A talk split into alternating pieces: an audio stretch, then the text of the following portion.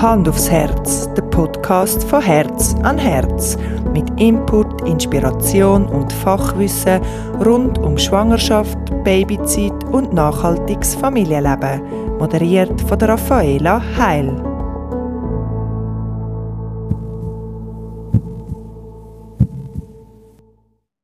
Herzlich willkommen beim Hand aufs Herz Podcast. In der heutigen Folge geht es bei uns ums Thema postpartale Depressionen. Dazu habe ich mit der Janine Rutschmann und der Melanie Walter geredet. Sie arbeiten bei Herz an Herz und sind beide selber von postpartalen Depressionen betroffen. Die Geburt von einem Kind wird mit vielen Erwartungen auf ein sehr freudiges Ereignis und eine Zeit voller Geborgenheit und Glücksmomente in Verbindung gebracht. Und trotzdem bedeutet Geburt oder besser gesagt Zeit danach schweizweit für rund 15 Prozent von allen Frauen den Absturz in eine grosse Krise. Sie erleiden eine postpartale Depression oder sogar eine Psychose.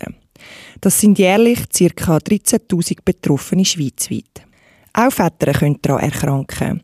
Ganz klar abzugrenzen von einer PPD ist da dabei der sogenannte Babyblues.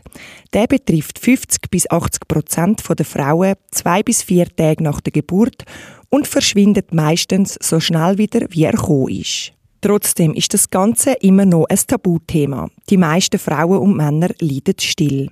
Die Erwartungen an die Eltern, dass sie glücklich und zufrieden sein und alles auf die Reihe bringen, sind hoch. Sei es durchs Umfeld, Gesellschaft oder auch von den Betroffenen selber. Viele wissen nicht, dass sie an einer behandelbaren Krankheit leiden. Betroffene stoßen auch oftmals auf ein grosses Unverständnis und hören Sätze wie «Es ist uns allen so gegangen» oder «Jetzt tu doch nicht so». Durch das wird das Leiden der frischbachenen Eltern unnötig verlängert. Die Risikofaktoren, um an einer postpartalen Depression zu erkranken, sind sehr vielfältig. Es gibt körperliche Ursachen wie hormonelle Veränderungen, genetische Veranlagung, Blutdruckschwankungen oder einen gestörten Schlaf. Dazu kommen psychische Ursachen, Ursachen rund um die Geburt, Ursachen im Umfeld wie fehlende Unterstützung und ein unruhiges Wochenbett und, wie vorher schon erwähnt, gesellschaftliche Ursachen. Treffen kann es aber jeder, egal wie gut man vorbereitet ist auf den neuen Lebensabschnitt. Genauso vielfältig wie die Ursachen sind auch die Symptome von postpartalen Depressionen. In diesem Podcast hörst du zwei sehr unterschiedliche Geschichten. Wir nutzen die Gelegenheit, um am Tabuthema PPD entgegenzuwirken. Am Schluss dieser Folge und auch in den Show Notes findest du diverse Links mit Hilfsangeboten. Unter anderem gibt es einen kurzen Fragebogen, wo du testen kannst, ob auch du betroffen bist. Ich möchte an dieser Stelle noch darauf hinweisen, dass es sehr persönliche Geschichten sind. Falls du Mühe hast und es gerade nicht vertreibst, Sachen über psychische Erkrankungen Kindsverlust oder schwierige Geburten zu hören, dann los bitte nicht weiter oder verschieb es auf den Zeitpunkt, was besser passt. Ansonsten freue ich mich, dass du dabei bist und uns zuhörst.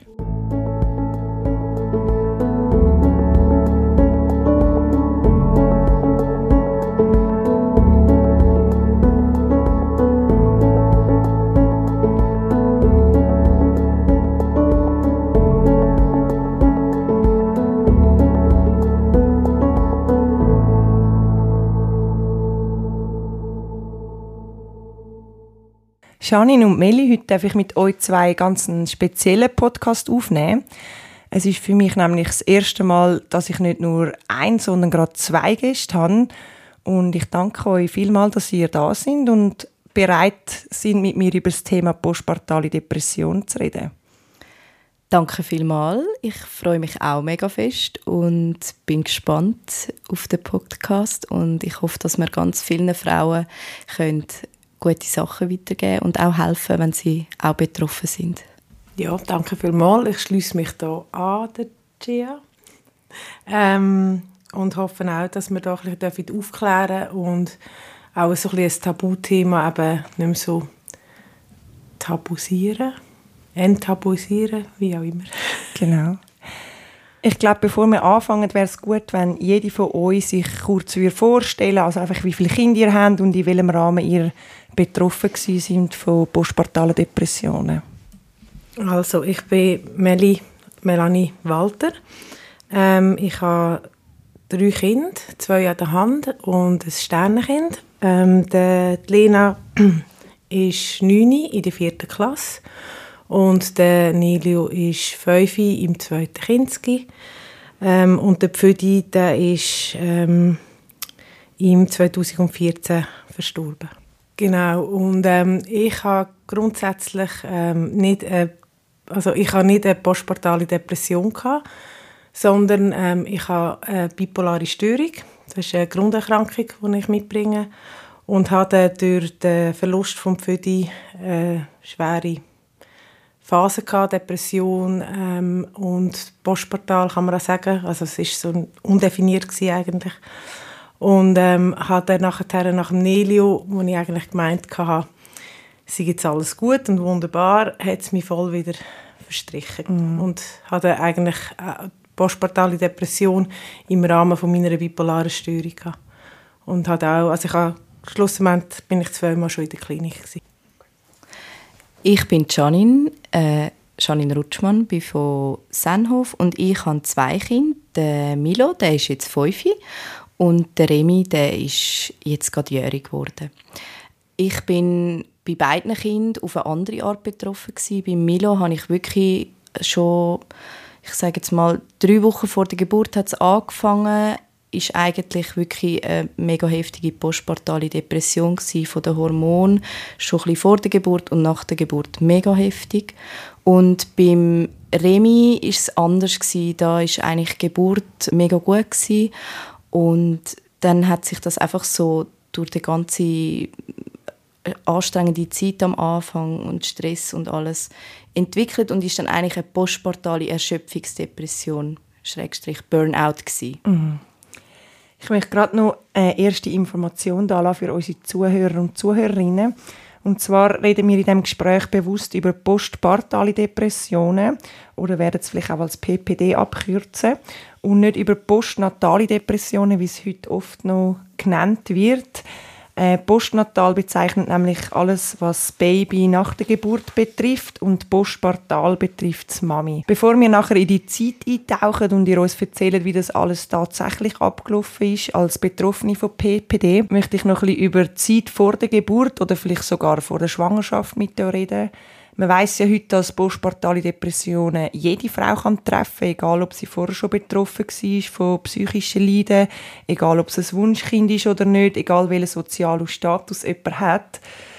Aber gleich gibt es ja gewisse Risikofaktoren, die so darauf hinweisen können oder wo man dann im Nachhinein kann sagen ja, man hätte es erahnen können Meli, magst du uns ein bisschen erzählen, hat es bei dir schon während der Schwangerschaft Anzeichen gegeben, dass du jemals betroffen sein Oder bei dir ist es jetzt ja nochmal eine andere Situation eben mit der bipolaren Störung, dass du wie ähm, ja, eigentlich schon ein bisschen in dem Ganzen drin bist oder hat sich das erst dann nachher weiterentwickelt? Vielleicht magst du uns ein bisschen erzählen, wie es zu dem Zeitpunkt war für dich. Also bei mir war es so eh speziell, weil bei der Lena, also bei meiner ersten Schwangerschaft im 2013, ähm, habe ich alle Medikamente, die ich genommen habe, auch abgesetzt, sobald ich gewusst habe, dass ich einen positiven Schwangerschaftstest hatte. Also das war mit den Ärzten abgesprochen. Gewesen. Und ähm, ich habe eine völlig geniale Schwangerschaft mit ihr. Ähm, ist mir wirklich gut gegangen. Nachher ist sie auf die Welt gekommen. Ähm, eine lange Geburt, aber eine okay Geburt. Ähm, ich aber im Spital müssen entbinden, weil sie, ist, sie haben sie mit der Sauglocke geholt und sie ist recht weit oben gelegen und das mit dem Geburtshaus hat nicht geklappt, weil sie in der 37. Woche noch gut geschaut hat. Mm, ja. Genau, bin dann nachher aber ähm, ins Wochenbett, also wo die Lena irgendwie ein paar Stunden alt war, sind wir mit dem Auto ins ähm, Geburtshaus, nicht ins Wochenbett mhm. ähm, gefahren und haben dort ein paar Tage verbracht im Terra Alta in Luzerno, wir haben dort gewohnt. Und nachher konnte ich, ich sie stillen und uns ist es wirklich gut gegangen. Ich war auch medikamentenfrei gewesen und bin dann eben ziemlich schnell, also im Dezember, im April auf die Welt gekommen und im Dezember bin ich dann bereits wieder schwanger mit dem Füdi. Und ähm, das ist mir auch noch gut gegangen. Hatte aber ähm, Nackenfaltentest vom Füdi ähm, dicke Nackenfalte ähm, Bescheid gehabt und dann ist es also losgegangen mit dem ganzen Stress. Wir haben Voruntersuchungen gemacht und so weiter. Ähm, und schlussendlich haben wir uns entschieden, weil er ein Nierenleiden hatte, ähm, und nicht lebensfähig wäre, dass wir ihn gehen lassen. Ähm, und er ist am 6. April auf die Welt gekommen. Die Lina noch, noch nicht einmal jährig. Ich bin nicht einmal mehr fähig gewesen, auf mich selber zu schauen. Also ich musste dort bei meiner Mami müssen wohnen. Ähm, ja, also es ist wirklich, wenn das eigene Kind die ersten Schritt macht mit etwa 14 Monaten und auf einem zukommt strahlend und du liegst nur am Boden und brüllst. Und hast das Gefühl, du kannst nicht einmal mit der Tochter geniessen, die lebt. Und ja, es war mega schlimm. Gewesen. Und ich habe mir aber Hilfe geholt, weil ähm, ich habe gewusst, ähm, mein Papi hat eben schon eine bipolare Störung und sich das Leben genommen damals, als ich zehnjährig war. Ähm, und ich habe gewusst für mich selber, ich wollte das nicht äh, in, meinem, in der Lena, in meinem Kind antun. Dass es mir so scheiße geht und nein, mein Mann nicht. Und ähm, beim Nelio, ähm, er ist ja vier Jahre nach, der, nach dem Pföti auf die Welt gekommen, also bin ich drei Jahre später schwanger geworden. Dort war die Schwangerschaft auch krass. Gewesen. Also ähm, eine brutale Angst, immer so die Phasen. Ich gewusst habe, drei Monate Nackenfaltentest, das ist gut, okay, durchschnaufen. Und die ganze Schwangerschaft war wirklich so ein U und Ab der Gefühle. Also das hat man ja normal sowieso. Aber bei mir ist das wirklich ganz krass gewesen. Und ich habe den letzten Monat, ich, alles, was ich wollte, ist, dass Daniel jetzt auf die Welt kommt und dass ich den gesund in der Hand mm. habe. Und habe das auch viele Sachen so jetzt im Nachhinein gemacht, wo ich jetzt würde sagen, wie blöd bist du wieso hast du das eigentlich gemacht? Also ich hatte einen Pädiater noch, der gemeint hat, ich muss wegen dem Medikament aufpassen beim Stillen. Und habe irgendwie dann halt einen Monat, bevor ich, äh, oder drei Wochen bevor der Neli auf die Welt kam, habe ich noch sein Medikament abgesetzt, Knallauffall, weil ich unbedingt wollte stillen. Und das war so ein bisschen der, der Todesschuss. Gewesen. Also ich weiß nicht, ob man ein Medikament kann erwähnen kann. Ja, darfst du, wenn du das möchtest. Ja, also es ist Cipralex, es ist ein Antidepressiv und das tut man normalerweise ganz langsam ausschleichen. Und wenn man das eben einfach so, die sind schon nur 5 Milligramm, aber wenn man das Knallauffall absetzt, drei Wochen vor der Geburt, das ist grundsätzlich so ein Todesschuss per se. Mhm. Aber durch die Schwankungen extrem, die du gehabt hast, bist du wahrscheinlich auch recht noch krasser im Zeug hinein gewesen? Hast du wie auch nicht so rational irgendwie gedacht, oder? Nein, und, und der, der Fokus, der totale Fokus ist wirklich drauf gewesen. Also eben die Lina ist ja nebendran hergelaufen, mm, also wir mm. hatten dort auch noch gezügelt auf Wintertour. Ich habe mein ganzes Umfeld verloren. Das sind auch ja, Themen, die Definitiv. beitragen, oder? Ähm, und ja, eben schwanger und es ist wirklich ähm, ich habe mir so ein bisschen, schon ein bisschen den Todesstoß selber gegeben. Und ich hatte auch keinen Psychologen mehr, gehabt, äh, der mich betreut hat, weil die, sie, die ich hatte, ähm, die ist auf Posten gegangen. Und wir haben schon noch geskypet und so, aber es ist so richtig, das ist bei, bei mir eh mega gefährlich, weil man mir das Netz wegnimmt. Mhm. Und das ist mir damals noch nicht so bewusst gewesen. Und ähm, ja, so ist es grundsätzlich dann schon wie vorgeplant oder vorgegeben. Aber in dem Moment hast du es nicht realisiert, sondern es ist Nein. jetzt einfach das, was du im Nachhinein kannst sagen, hey, Nachhinein. eigentlich ist es so klar gewesen. Richtig. Also ich habe ja mega viel gelernt in den letzten fünf Jahren wieder ähm, über mich mm. ähm, und habe ja auch eben seit zweieinhalb Jahren jetzt hier arbeiten und nochmal mehr gelernt. Ähm, und äh, ja, also wenn ich durch zurückdrehen könnte, würde ich natürlich manches ganz anders machen. Aber das sind alles Lebenserfahrungen. Mhm. Und, das und eben in dem Moment hast du wirklich, man kann es ja dann auch nicht beurteilen Nein. oder irgendwie sagen, hey, ich laufe da in etwas drin oder so. Darum passieren die Sachen ja eben. Richtig. Und wenn du in der Situation inne bist, dann kannst du es meistens fast nicht mehr aufhalten. Außer ja. du hast eben professionelle Hilfe. Was du zu dem Zeitpunkt aber wie nicht gehabt hast? Das habe ich nicht gehabt, weil ich eben den Ort gewechselt habe. Und, mm. und vor allem habe ich gedacht, das war auch immer mein Gedanke, gewesen, wenn das zweite Kind, wenn Anelio gesund auf die Welt kommt, dann ist eh alles super. Es war wie so bis zu dem Punkt an gedacht, oder? Ja. Weil das war ja deine grösste, deine grösste Angst gewesen und in dem Fall wie so das grösste Ziel und es wird dann wie nicht weiter im Kopf geplant oder so, oder? Nein, und auch eben, was es dann heisst, zwei Kinder zu haben, also das hat Gia sicher gemerkt, oder? Wo, wo du deine Erschöpfungs-Postpartale ähm, hast. Mega. Mhm. Das, das ist einem nicht bewusst und das sagt einem niemand und das weiß man nicht. Gia, wie war es bei dir? Hat es auch gewisse Anzeichen gegeben, wo du im Nachhinein mindestens kannst sagen man hätte es können Also Anzeichen, ja, im Nachhinein kann ich mir schon vorstellen, wieso es dazu gekommen ist, aber ich würde sagen, so definitive Anzeichen hat es nicht gegeben. Bei Milo war es so, dass ich ungewollt schwanger geworden bin. Also er ist eigentlich ein Billenkind. Ja, er ist mhm. mit den Pillen noch eigentlich entstanden. Und wir sind beide mega jung, gewesen, 24, sind noch, nein, nicht einmal 24, 23, ist ja gleich. Auf jeden Fall waren wir noch an Ausbildungen und noch voll im Partyleben und noch ganz andere Pläne gehabt. Und dann, ja, ich habe dann auch erst nach über drei Monaten gemerkt, dass ich schwanger bin. Mir ist es mega gut gegangen aber irgendwie sind dann äh, meine Tage nicht mehr und so und dann habe ich dann gedacht, jetzt muss ich mal schauen, ja. Und dann habe ich da das dreimonatige Kind gesehen. bin aus allen Wolken gefallen. Das ist schon ein heftiger Moment gewesen, aber ich habe von Anfang an gewusst, mal das Kind, das behalte ich, das bleibt bei mir und wir haben uns dann dafür entschieden. Und ja, also mir ist durch die Schwangerschaft mega gut gegangen, wirklich. Ich bin fit gewesen, ich kann natürlich eben, bin immer Partys und so, dementsprechend gesund gelebt, laufen und alles. Und dann in den letzten Wochen eben hat es angefangen, dort hat es mich, ich nehme an, es ist auch von der Hormonänderung vor der Geburt. Ich meine, ich habe eben über zwölf Jahre Pille genommen. Ich sage mal, meine Hormone sind immer gleich stabil gewesen. Ich habe das nicht gekannt, wie eine mhm. Hormonschwankung ist. Mhm. Jetzt im Nachhinein denke ich, es hat viel mit dem zu. Es hat mich richtig heftig in Sessel gedrückt, sage ich mal. Und dann ist sicher auch mal die Gedanke hey, ich komme ein Kind über. Was muss ich eigentlich machen? Kann ich Mutter sein? Wie geht das? Ja, genau. Und beim Remy, der war äh, ein Wunschkind und wir haben uns mega gefreut und ich bin auch mega schnell wieder schwanger geworden.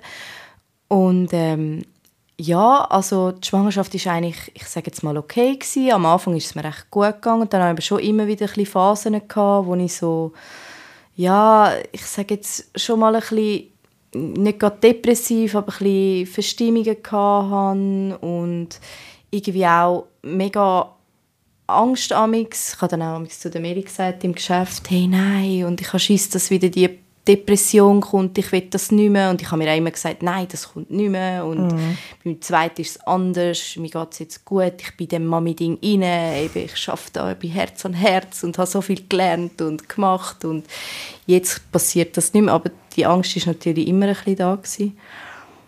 Ja, es ist eigentlich, ja, es ist eigentlich schon eine gute Schwangerschaft gewesen, aber sicher mit ein bisschen Vorgeschichten, sage ich jetzt mal. Und Geburt war dann mega gut. Gewesen. Also die war super gewesen beim Remy. Auf das kommen wir dann noch zurück. Genau. Also zwei völlig unterschiedliche Geschichten oder Vorgeschichten von einer PPD. Wichtig da dazu zu sagen, ich habe es vorher schon erwähnt, es ist wirklich alles möglich. Also PPD kann sich nicht nur mit ganz verschiedenen Gesichtern zeigen, sondern wirklich auch die Lebensumstände sind statistisch gesehen nicht wirklich maßgebend. Natürlich gibt es gewisse Risikofaktoren, es kann also jeder Treffen und die Anfangsphase von einer PPD kann sich so unterschiedlich zeigen. Darum ist es so schön, dass wir heute gerade zwei Gäste haben, die eben genau so unterschiedliche Geschichten haben, also wie quasi als Sinnbild dafür, dass die Erfahrungen mit PPD so unterschiedlich sein können. Ihr habt jetzt beide schon so ein bisschen erzählt, wie es äh, vor der Geburt war. Es nimmt uns natürlich Wunder, äh, wie sich es nachher weiterentwickelt hat. Vielleicht magst du gerade zuerst schnell erzählen, Janine, Wann ist bei dir der Zeitpunkt gekommen, wo du oder vielleicht jemand in deinem Umfeld gemerkt hat, hey, jetzt da stimmt wirklich etwas gar nicht mehr? Also bei Milo war es so Er war ein Kaiserschnitt leider, er war Steißler und ich war dort im KSW Jetzt weiß ich, dass ich bei ihm auch schon hätte auf Frauenfeld. Der Remi war nämlich auch Steißler, ist dann natürlich im Frauenfeld auf die Welt gekommen, da kommen wir auch später noch darauf zurück. Ähm, und bei ihm ist es wirklich, also ein paar Stunden nach der Geburt ist es mir gut gegangen. So das erste Mal das Baby auf mir und alles war mega schön gewesen. und er war auch ganz friedlich gewesen, wirklich die Ruhe selbst zum Glück. Und dann ist es losgegangen mit den Hormonen. Also wirklich, ich hatte ganz schlimme Zustände, Gedanken in mir gehabt, irgendwie als wäre ich ein Junkie oder so. Keine Ahnung, bin ich noch nie gewesen. wirklich ganz banal. Ich habe, glaube drei, vier Nächte wirklich nichts. Ich konnte nicht schlafen. Sie haben, ich habe immer gesagt, sie, sie müssen, nein, es geht nicht. Und, also noch im Spital ist das dann? Das war noch im Spital, ja. genau. Sie haben dann auch ähm, die andere Mutter aus meinem Zimmer genommen, dass ich allein sein kann. Und dort haben dann wirklich auch alle gemerkt, also es ist dann auch ähm, Psychiaterin vom Spital, sie haben mir dann auch ähm, Antidepressiva gegeben und ja, mit dem Stillen ist eigentlich alles ja, okay gewesen. Also sie haben mir zwar Stillhütchen gegeben und Pumpe angestellt, wo ich jetzt weiss, das wäre nicht nötig gewesen. Aber das hat eigentlich alles funktioniert. Der Milo hat getrunken, er ist wirklich mega zufrieden gewesen, hat eigentlich gar nicht brüllen groß. Und was ich muss sagen, die Liebe zu ihm war mega da. Gewesen. Also ich habe ihn mega geliebt und herzig gefunden. Ich habe einfach das Gefühl gehabt, ich, ich, bin, ich bin nicht gut für ihn. Mhm. Ich, der hat etwas Besseres verdient, ich kann doch nicht auf ihn schauen. Obwohl ich irgendwie auch gewusst habe, Moll, ich kann das, aber irgendwie so, als hätte ich so eine Maske vor mir. Es war grässlich und ich war mhm. nur am Brüllen. Ja. Ich glaube, das ist aber auch noch eins so von den Klischee, habe ich jetzt bisschen in der Vorrecherche gesehen, dass oftmals, wenn es so um postpartale Depressionen geht, dass wie dann so der Titel irgendwie postpartale Depression irgendwie wenn man das Kind nicht lieben kann oder so. Dabei ist das einfach etwas, was kann passieren in einer, oder wenn man das Kind wie nicht kann oder nicht kann lieben das ist natürlich kann das ein Symptom sein von einer Postpartaldepression. Es muss aber überhaupt nicht so sein. Also nur weil man das nicht hat und sein Kind mega liebt und gleich mega happy ist jetzt in Bezug aufs Kind mindestens, heißt es nicht, dass man keine postpartale Depression hat. Nein, weißt, gar nicht. Ja, definitiv. Also ich finde, das hat auch gar nichts mit dem zu tun. Das kann natürlich auch noch dazu kommen, das kann aber auch sein ohne Depression, mm. oder wie du sagst, das ist völlig individuell. Nein, die Liebe war bei mir wirklich immer da, mm. gewesen, von Anfang an. Aber halt, ja, ganz viel schlechte Gefühle gegenüber mir vor allem eigentlich, nicht gegenüber Milo. Mir hat es wie leid, dass, dass er jetzt da mein Kind muss sein und ich bin so schlecht und und bin so, ja, nicht glücklich auch. Ich habe das Gefühl, ich muss glücklich sein. Man muss doch, das, das sieht man doch immer überall im Fernsehen und in den Heftchen, hey, du kommst ein Baby, weil du genau. musst happy sein. Aber so ist es eben meistens nicht. Oder vielleicht auch schon, aber... Nein, ich glaube, das ist auch ein sehr grosses Klischee, dass einfach alles genau. so toll ist und so gut. Ich meine, auch, das ist einfach nicht immer so. Das kann bei niemandem immer so sein. Also, ja. das ist definitiv so und gleich gibt es ja dann noch so die Spanne eben zwischen, man ist jetzt wirklich in einer postpartalen Depression und wie, wenn du jetzt keine hast, jeder hat dann mal einen schlechten Tag, so. Aber ich glaube, dann eben in der postpartalen Depression erzählst du uns jetzt sicher gerade noch, da geht es schon in ein anderes Extrem dann auch rein. Ja, ähm, und ich kann auch, also was mich auch mega überfordert hat, und das kann ich allen ans Herz legen, macht wirklich mit dem Besuch das so, wie es für euch stimmt. Bei mir sind alle reingerasselt und das hat mich total überfordert. Ich habe niemanden sehen, ich habe nur äh, meinen Partner gesehen und meine Mami und alle anderen nicht und sind natürlich einfach alle gekommen, weil es der erste Enkel und Urenkel und weiß auch nicht was war und das ist erste Kollegin wahrscheinlich auch in ja, unserem Alter, die überhaupt das Kind bekommen genau, hat. Genau, ja, voll. Und klar ist sie eigentlich herzig, aber das hätte ich eigentlich überhaupt nicht gebraucht. Das hat mich nur noch mehr mitgenommen. Mhm. Dann eben, mir ist es eh nicht gut gegangen. Auch ein Risikofaktor, ein unruhiges Wochenbett mit sehr viel Besuch, wo man noch ja. muss dort Staubsaugen und dort einen Kuchen anstellen und dort ein paar Chips auf den Tisch tun und ja. ein paar Kaffees rauslassen. Also bei mir ist es, mal daheim ist es auch noch so ein bisschen, aber dort noch im Spital. Im Spital ja. Und das hat mich schon mega, ich habe dann wirklich gesagt, jetzt, jetzt muss der Dani den Milo nehmen und runtergehen. Ich, ich brauche meine Ruhe, es mhm. geht nicht. Ja, und dann, ähm, genau, ich habe dann Medikamente bekommen, bin dann auch mit der Psychiatrie sozusagen verbunden worden, habe dann auch dort eine Psychologin bekommen in der Poliklinik, die ist gerade neben dem Spital, ganz liebe, tolle Frau und ähm, ja, ich bin dann, ja, ich hatte auch mega Mühe gehabt, genau, mir hat die Narbe mega weh da. Ich habe, glaube zwei oder fast drei Tage noch einen Katheter gehabt, wirklich fast nicht können aufstehen, geschweige denn laufen, selber aufs WC, eben alles so Sachen. Das trägt natürlich auch noch zum mm. Unwohlsein bei, sage ich jetzt mal, bis ich dann mal können richtig duschen und so. Das habe ich irgendwie mega schlimm gefunden, weil ich sonst ja, ein Mensch bin, der sich immer gerne bewegt hat und gemacht hat. Und dann sind wir, ja, glaube nach sieben, acht Tagen sind wir dann heim und dann habe ich mich wirklich mega gefreut auf den Heim. Ich dachte, hey, mal, daheim tut mir jetzt mega gut. Und es war dann auch so, gewesen, wir sind daheim angekommen und ich habe mich wirklich das erste Mal wieder ein bisschen wohl gefühlt und nicht mehr so mega depressiv.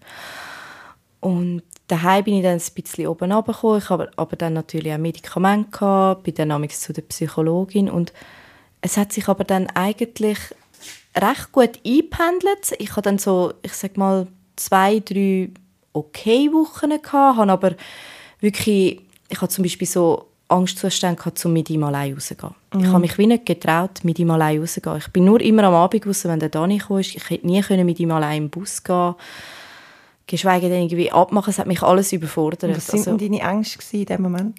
Ich kann es dir wie nicht richtig beschreiben. Es ist ganz komisch, irgendwie, dass im Bus dass irgendwie der Wagen irgendwo einhängt mhm. und dann das Baby rausgeht. Oder und allein wärst du dann wie überfordert. Genau. Und ich, ich, ich wäre allein und hätte keine Hilfe. Ich wäre nicht, wie nicht beschützt gewesen. Also ich habe eigentlich so mega den beschützten Rahmen gesucht mhm. und immer will ich sage jetzt mal eine vertraute Person um mich, Familienmitglied oder eben der Dani. Das ist ganz klar auch ein Symptom von einer Postpartaldepression. Das sind so übertriebene, sage ich jetzt. Nicht, dass, das, äh, dass ich deine Gefühle abspielen aber so ähm, Angst vor äh, mit dem Kind allein sein, mit dem Kind rausgehen, das Kind beschützen.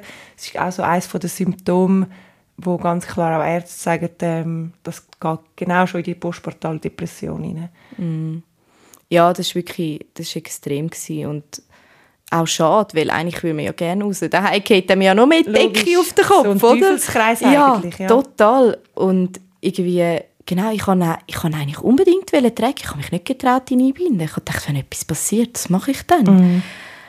Und für mich war es mega erschreckend gewesen, eigentlich auch, mich selber so wahrzunehmen, weil ich bin eigentlich als Mensch gar nicht so. Ja, du bist voll die Selbst... Also ich kenne dich ja gut und du bist voll so die Selbstbewusste und lässt dich jetzt auch nicht von jedem, weißt so etwas sagen. Ja, so. nein, eben eigentlich nicht. Und ja, wie du sagst. Könntest dich auch wehren oder irgendwann, wenn jetzt etwas wird passieren oder... Voll, aber ja. dort, das, ja, wie sich das dann kann ändern kann, mm, eben durch so... Mega. Das ist mega krass, wirklich. Und was ich muss sagen, dann ist es ja ein bisschen so weitergegangen und irgendwann habe ich einfach in meinem Inneren gefunden, hey, jetzt ich muss etwas machen. Es geht nicht mehr so weiter, so will ich nicht leben. Das will ich nicht für mein Kind und das bin nicht ich. Das geht nicht. Und dann wie, ja, es ist so wie vielleicht ein Zufall gewesen, sind wir mal Richtung Stadt gefahren und dann sehe ich in See so ein Fitnessstudio. Just Woman ist gestanden. Und ich habe gedacht, dort muss ich hin. einfach wie so. Und dann habe ich am Dani gesagt, hey, ich wünsche mir glaube einen Gucci. Ich muss glaube einfach ein bisschen Sport machen und unter Frauen. Dann habe ich gesehen, dass die Kinderhüte haben und so. Dann habe ich dort ein Abo gelöst. Das war so, wo der Milo ist knapp dreieinhalb Monate war. Und dann bin ich wirklich jeden Tag in das Fitness. Morgen und am Nachmittag. Und dort habe ich mich getraut. Ich gewusst, ich muss nicht im Bus, ich kann dort Führer laufen von mir daheim mit dem Kinderwagen oder mit der Trage. Und dann habe ich wirklich Sport gemacht wie eine Blöde. Aber es hat mir so gut da und ja, ich würde sagen, nach drei Monaten ist es mir wirklich wieder sehr, sehr gut gegangen. Ich habe dann natürlich durch das, ja, auch wieder ein bisschen Selbstvertrauen bekommen, mit, bin mit anderen Mamis zusammen gewesen. Ich hatte wirklich in meinem Umfeld niemanden, gehabt, der mhm. Mami ist. Ich war die Erste. Gewesen. Alle waren noch ganz in einem anderen Lifestyle gewesen. und das hat mir mega gut getan. Das hat mich das und sicher auch noch Psychologin, aber der Sport hat mich wirklich aus dieser Krise bei Milo rausgeholt. Und dann, was mir dort schon viel besser ist, habe ich dann gefunden, so, jetzt möchte ich wieder arbeiten Dort war er dann so neun Monate.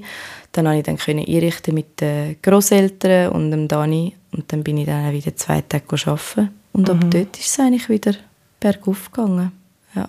Also hat das auch aber, gut getan, zum rauskommen in dem Sinn? Mega, aber ich muss sagen, wirklich dort als ich mich entschieden habe, zum Anfangen Sport zu machen, hatte ich nochmal eine Phase gehabt und wirklich, wenn ich jetzt so zurückdenke, ich weiß nicht, wie ich am Morgen aus dem Bett rausgekommen bin und mich aufgerafft habe, um die Sportkleider anzulegen, mein Kind wickeln und mich dort anschleppen.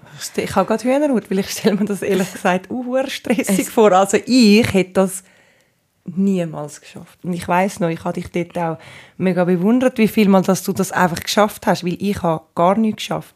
Also, und ich habe jetzt nicht irgendwie diagnostizierte postpartale Depression, sondern wie es einfach so hure viel ist am Anfang. Es ist einfach viel. Also, weißt so das Kind parat machen, eben dich selber irgendwie noch wenigstens einigermaßen parat machen, aufstehen, aufraffen. Ich meine, das braucht auch viel.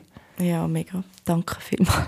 Aber ich, ich habe ja, ich habe das gebraucht. Ich habe gewusst, ich muss es so machen, mhm. ähm, vielleicht der Stress dazugehört, aber das baut mich wieder auf. Ich, ich hätte es mir eigentlich anders gewünscht, sage ich mal, als ich, weißt, so ein bisschen ruhiger und so, aber, also gewünscht. Ja, aber es hat dich wie positiv ja, gehabt, weißt, vom Sport ja, her, dass irgendwie noch gewisse Hormone ausgeschüttet worden sind, die dir irgendwie mega gut tun haben und so. Also weißt, das ist jetzt nicht einfach nur so, ja, haben wir ein bisschen Sport gemacht oder so. Nein, nein, eben, es hat mich, also es ist ja, ich habe dort wirklich ja, es sind ganz verschiedene so Zumba und Piloxing und mhm. all das Zeug. Ich sage jetzt mal so viel Verschiedenes und Yoga und all das Zeug. Ich bin dort jetzt erstmal so ein bisschen, ich sage zu der Achtsamkeit auch noch gekommen, durch mhm. die, all die Kurse, die ich eben besucht habe, jeden Tag. Ja, und eben durch das bin ich dann eigentlich so langsam, Schritt für Schritt aus dieser postportalen Depression wieder rausgekommen. Ich habe dann auch ähm, ich sage mal, ja, so nach zwei Monaten Sport habe ich dann schon wieder Medikamente angefangen absetzen, mit der Psychologin zusammen. Also du hast dort Antidepressiva bekommen genau. für die postportale Depression? Genau, also sie haben mich ja dann wirklich schon im Spital gerade eigentlich am mhm, zweiten genau. Tag. Die hast du dann nachher durchgenommen bis, eben bis zwei Monate? Genau, genau. Das war übrigens auch das Cipralex. Ja. Genau, ich hatte auch das Cipralex. Und ja, ich habe dann das abgesetzt, dann habe ich eben angefangen zu arbeiten und dann ist es mir stetig eigentlich besser gegangen. Und ich bin auch so ein bisschen Muttersein gekommen, habe Freundinnen gefunden. Genau. Dann ist es mir eigentlich ja, wieder gut gegangen. Und dann sind, was sind? dreieinhalb Jahre vergangen und dann, ähm, ja, oder drei Jahre, genau, und dann bin ich schwanger geworden mit dem Remi. Und beim Remi ist es ganz anders gewesen. Also dort, äh, eben bei ihm ist wirklich, also die Schwangerschaft ist ja schon ein bisschen, ist es manchmal nicht so gewesen, wegen der Hormone und eben die Angst, dass es wieder sein könnte. Aber die Geburt war mega gut. Gewesen. Er war auch Steißlag. Ich bin dann auf Frauenfeld und ich konnte ihn natürlich gebären. Es war eine anstrengende, sehr lange Geburt. Gewesen. Also ich bin fast zwei Tage in der Wehe, gewesen, aber es war mega schön und super und ich habe wirklich all das erleben, was ich bei Milo nicht konnte. Und ich habe gedacht, nein, niemals werde ich jetzt wieder eine Krise haben. Es ist so super. ich war wirklich mega im Flow und eben auch so, ja, beim zweiten Kind mit dem Stillen ist es gegangen. Es hat einfach alles funktioniert. Ich habe gewusst, wie es läuft. Ich habe mich mega wohl gefühlt. Ich bin, glaube nach ja, kaum zwei Tagen bin ich schon heim und es war auch schön. Gewesen. Und ja, daheim war es auch eigentlich mega gut. Gewesen. Dani hatte noch zwei Wochen frei. Gehabt. Aber nachher, als er wieder ist arbeiten habe ich dann schon gemerkt, eben der Milo ist gerade in Kinski gekommen. Ich musste dann wirklich immer am Morgen um 6 Uhr aufstehen und ja, halt das 9 machen, anlegen, alles daran denken. Das ist jetzt im Nachhinein denke ich, das Wochenbett hätte noch ruhiger verlaufen Auf jeden Fall. Und ich hatte nicht so viel Unterstützung wie bei Milo, weil unsere ähm, beiden Mamis viel mehr arbeiten wie dort und auch nicht mehr so viel Zeit hatten, zum unterstützen, sage ich jetzt mal. Das ist vielleicht schon auch so ein bisschen, ich sage, ich habe auch zu früh zu viel gemacht, auf jeden Fall. Ich habe schon mir auch mal Zeit genommen und geschaut, zum Beispiel am Dienstag war Milo immer bei der Tagesmutter, gewesen, das haben wir gerade so lassen. Und dann habe ich auch wirklich mit dem Remi zweimal am Tag geschlafen. Aber ja, genau, auf jeden Fall ist dann eigentlich ja, das Wochenbett bald vorbei gewesen. und nach vier Monaten bin ich dann wieder arbeiten, aber mit dem Remi, was ich mega dankbar bin. Aber das ist natürlich dann auch ja, auf eine Art halt mega viel gewesen. Am Morgen zwei Kinder parat machen, mich parat machen, daran denken, was man für das Baby alles muss mitnehmen und dann, ja, irgendwie bist du den ganzen Tag im Laden. Mega schön und mega toll, oder, mit dem Kind, aber es ist, es, es zehrt einfach an der Energie. Und dann kommst du heim und hast noch einen grossen und es geht weiter und ja. Dann habe ich das sicher zwei, drei Monate gemacht mit dem Remi arbeiten. Und ich habe schon immer gemerkt, uh, jetzt ist es langsam ein viel und ich glaube eben, er wird ja dann auch, also nicht gerade mobil, aber fängt ja dann an, sich zu bewegen, ist nicht mehr die ganze Zeit nur zufrieden in der Trage am Schlafen und so. Und dann habe ich dann angefangen umzuschauen, ähm, wegen der Tagesmami. Ich habe dann auch ihn angemeldet bei der gleichen, wo der Milo geht. Aber irgendwie habe ich so ja, ich glaube, ich habe es dort nicht wirklich gemerkt, aber irgendwie, es ist schon immer mega zu viel gewesen. und ich habe gemerkt, so, oh, ich will eigentlich einfach nur meine Ruhe und allein sein und ich glaube, das ist so eigentlich ein das Anzeichen gewesen, aber ich habe es wie so ein bisschen überschaut, ich habe dann gedacht, ja, es kommt schon alles gut, wenn er dann bei der Tagesmutter ist, habe ich wieder ein bisschen meine Freiheit. Genau, was ich auch noch muss sagen, der Remi ist sicher sehr ein, ja, einfach ein Baby gewesen, aber für mich ein strenges Baby. Mhm. Im Vergleich zum Milo, der war wirklich der Friede am Anfang, der konnte Stiele anlegen, der hat geschlafen, vier Stunden. Also so wirklich ein mega Anfängerbaby. Also ich hätte es, glaube anders auch gar nicht geschafft, ehrlich gesagt. das irgendwie gespürt. Und der Remi, der ist wirklich, der, habe ich, der hat auch viel gebrüllt. Ich habe ihn, also jeden Abend, ich kann sicher ein halbes Jahr kein Feierabend gehabt. Ich habe den umgeschleppt bis um 11, halb 12. Ja, zum Glück hat er in der Nacht einigermaßen geschlafen. Ich habe vielleicht ein, zweimal aufstehen, schon drei, viermal oder so. Aber ja, es ist, das ist wirklich eine heftige Anfangszeit, aber auch mega schön, eben so ein beides. Genau. Und irgendwie, wo der Remi ja, so sechs Monate war, bin ich mal voll krank und dann hat es mich mega zusammengelegt und dann habe ich gedacht, ja, ist jetzt einfach körperlich und bin dann wieder weiter und dann, dort habe ich gemerkt, hey, mir geht es sonst nicht gut. Ich habe so das Gefühl, hey, ich kann nicht mehr, es geht nicht mehr, ich so, alles gut, du bist jetzt einfach krank. Wenn man krank ist, dann geht es einem psychisch auch nicht so gut. Dann habe ich so gemerkt, hey, mein Körper wird wieder fitter, aber mein Kopf nicht. Mm. Und ich habe wirklich gewusst, ich so, jetzt ist etwas nicht mehr gut, jetzt ist nicht mehr gut. Dann habe ich eben den Meli angerufen. Ich so, Meli, oder ich habe dir geschrieben, ich so, Meli, wie war das bei dir, gewesen, wo du hast Klinik, wie hast du dich gefühlt? Dann hat sie mir natürlich gerade angerufen. Also, du, hast mir, du hast gesagt, was hast du mit der Lena gemacht? Du hast mir geschrieben und hast gesagt, Meli, wo du in der Klinik bist, was hast du mit der Lena gemacht? Ah ja, genau. Weil in meinem Kopf sind dann so Gedanken gewesen, ui, ich kann, ich kann nicht mehr auf meine Kinder schauen, es geht nicht mehr, ich muss weg oder ich bin einfach nicht mehr fähig und obwohl das ja nie so ist. Also das mm. ist nie so in der Realität, aber du hast das Gefühl, das kannst du jetzt einfach nicht mehr. Genau, dann habe ich eben Meli gefragt, weil ich gewusst habe, dass sie auch schon in der Klinik war und gedacht habe, sie kann mir da gute Antwort geben. Sie hat mich dann auch mega beruhigt. Mir gesagt, ich soll die Höcken abziehen und ein bisschen auf dem Boden laufen. Das hilft übrigens mega, wenn man mal ein bisschen, ein bisschen, ein bisschen muss sich erden oder oben runterkommen. Barfuß laufen. Aber das finde ich jetzt gerade mega, weißt, es ist ein mega Tabuthema, immer noch die postpartalen Depressionen, allgemein so psychische Sachen.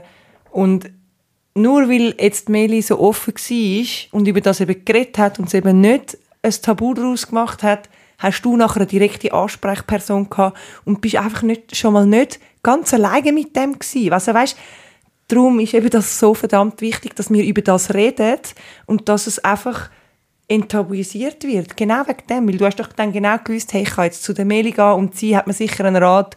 Und eben natürlich hat sie dir dann gerade angerufen. Und weißt so, ja, es ist irgendwie einfach, es ist gerade so eine, eine, gute, eine gute Anekdote dafür, warum es eben so wichtig ist, dass man über das Thema redet. Ja, mega, unbedingt. Also ich, ich bin ganz schnell etwas dazu sagen. Ähm, eben, weil, weil ich als Netzwerk inzwischen hatte, habe ich, bin ich der Fähig in der GIA zu helfen, dass sie reinkommt, weil es ist manchmal ja wirklich nicht einfach, heutzutage reinzukommen mm. und, und Hilfe bekommen, auch bei guten Leuten. Ja, mega. Eben, du hast mir dann gerade... Ähm, Spitex zugehört. Genau, die psychiatrische Spitex Das ist mega gut gewesen. Die kommt zu einem heim und redet ein bisschen und, oder hilft dir bei etwas, was du gerade brauchst. Es ist einfach auch, und auch mehr, dass du weißt, hey, es kommt jemand. Und Psychologin ist lustigerweise haben wir die gleiche, die ich schon beim Milo hatte, haben wir dann herausgefunden und so, bin so ich gut. natürlich auch wieder schnell an sie angekommen. Es war mega gut. Gewesen. Und ja, ich habe aber dann gewusst, hey, das lange nicht. Ich, ich habe irgendwie, also ich habe einfach wirklich üble Erschöpfung. Also ich habe einfach nicht mehr können. Ich, mm. ich kann nicht mehr. Ich habe gewusst, ich kann nicht mehr. Ich kann meinen Alltag nicht mehr bewältigen. Ich, ich, eben, ich, also irgendwie den Kindern etwas zu essen machen, war für mich grässlich. Gewesen. Ich konnte nichts mehr essen, wirklich. Also ich habe irgendwie 20 Kilo abgenommen. Ich habe mich von Quetschis und verdruckter Bananen und Bouillon ernährt, so viel ich abgebracht habe. Ähm, genau, und dann hatte ich eine Zeit lang keine Milch, gehabt, weil ich natürlich nichts gegessen habe. Das war auch so grässlich. Gewesen. Natürlich vom Stress und so. Ja, auf jeden Fall ich habe dann gewusst, es, ich, ich brauche noch etwas anderes. Ich, ich muss weg, ich habe das Gefühl, ich muss weg oder eben ich, oder ich muss meine Kinder weggeben und mm. die müssen jetzt irgendwie dabei sein. Also ein Papi haben sie ja auch noch, aber in dem Moment hat man das Gefühl, ui nein, ich muss die jetzt irgendwie weggeben und das geht gar nicht mehr. Das sind ganz schlimme Gefühle, die man in dem Moment hat.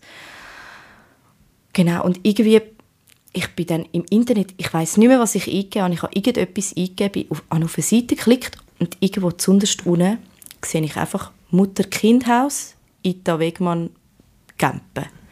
Dann habe ich dort draufgeklickt und dann habe ich das gesehen. Das ist, ähm, ist ein Haus in, im Solothurn, beim Baselbiet. So ein Bauernhaus, das vier Zimmer hat und die betreuen eben Frauen, betreuen, die Erschöpfungszustände haben, postportale Depression, einfach alles so ein bisschen in diesem Rahmen. Und es ist uh, mega schön. Es ist wie ein Daheim. Es hat einen riesen Garten. Es ist mega in der Natur. Genau, ich habe das gesehen und ich habe gewusst, ich muss dort hin. Ich habe einfach gewusst, ich muss dort hin. Das Problem war noch, dass äh, das natürlich nicht von der oder sicher nicht ganz von der Krankenkasse übernommen wird, weil es halt nicht an ein Spital angehängt ist. Es ist zwar von früher hängt mit einer Klinik zusammen, das ist ähm, so eine anthroposophische Klinik, aber weil es nicht ganz zusammen ist, muss man einen grossen Teil selber finanzieren. Mhm. Aber ich habe gewusst, ich mache alles, damit ich dort hin kann. Und ich habe es dann auch geschafft mit ähm, Stiftungsgeldern. Also jede Mutter, die dort hin und Hilfe braucht, die kommt sie auch über. Also man kann auch gehen und die Finanzen sind noch nicht geklärt. Sie nehmen wirklich alle auf. Und das ist, also ich habe dann, genau, und man darf die Kinder natürlich mitnehmen ich konnte mit dem Remi gehen. Ich hätte auch den Milo mitnehmen habe dann aber eben mich entschieden, den Milo daheim zu lassen, weil er ja schon im Kinski ist und ihm eh wahrscheinlich langweilig gewesen wäre und ich ihn nicht aus dem Umfeld rausnehmen und es hat mm. dann mhm. alles geklappt mit äh, Hüte und so. Ich hätte das nie gedacht und dass er Dani können später arbeiten und in den Kinski tun. Und ich muss sagen, das ist ich würde fast sagen, ja, eine der besten Zeiten in meinem Leben war dort oben. Also wirklich, das war mega, mega krass. Gewesen. Positiv, aber also ich habe dort wieder wirklich ja, zu mir gefunden und es klingt jetzt mega dumm, aber ich weiß ich weiß, seit ich dort war, ich weiß wieder, wer ich bin, was ich will und ich habe mich mega aufbauen dort. Es klingt überhaupt nicht dumm, es klingt mega gut. Und wie lange bist du am Schluss dort geblieben? Ich habe zuerst einen Aufenthalt von drei Wochen geplant und bin dann aber noch eine Woche länger geblieben. Genau, vier Wochen. Ja. Und äh, zuerst habe ich dann so gedacht, oh, schon heim und so. Mhm. Aber das ist... Das macht auch ein bisschen Angst, oder? So, mega. Wie geht es weiter, wenn ich wieder daheim bin, oder? Es macht mega Angst, vor mhm. allem, hey, eben jetzt bist du in diesem Mutter-Kind-Haus. Klar, du hast ja ein Kind dabei, bist ja nicht einfach allein, aber trotzdem, es wird dir die mal abgenommen, es ist immer jemand da, es wird gekocht, du musst vielleicht mal eine Wäsche waschen, einmal in der Woche, aber das ist ja nichts. Dann hast du dann wieder ein zweites und Kinski und das mhm. denken und das. Ich dachte, Scheiße, ich schaffe das nicht, aber ja, es ist dann gut gegangen. Und darf ich noch fragen, also hast du dort auch so eine psychologische Beratung noch gehabt oder irgendwelche Medikamente oder wie kann man sich das vorstellen? Genau, also du hast eine Ärztin, die immer kommt wir haben ganz viel, also du hast ähm, Kraniosakraltherapie, wir haben Heilorhythmik Es ist halt mehr so ein bisschen auf der natürlichen Basis, mhm. aber wenn man natürlich jetzt andere Medikamente braucht hätte, hätte sie das natürlich auch gegeben. Für das ist ja die Ärztin gekommen, jede Woche. Ähm, man hat auch noch so ein bisschen Maltherapie gehabt, man konnte Musik machen, wir haben rhythmische Einreibungen gehabt, ganzen Körper und die Füße. Es ist eigentlich einfach so, dass der Körper wieder ein bisschen im Fluss kommt. Ähm, es ist, also sie haben auch sehr darauf geschaut, zum Beispiel, dass es wirklich nur bio gekocht wird, dass ganz gesund gekocht wird, ausgewogen, damit man eben ganz gute Nahrung hat.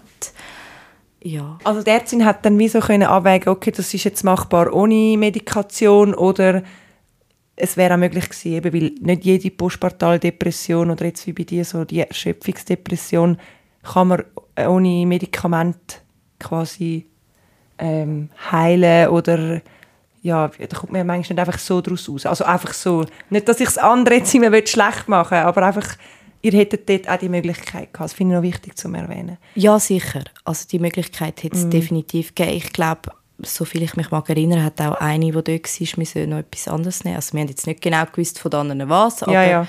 einfach, ja.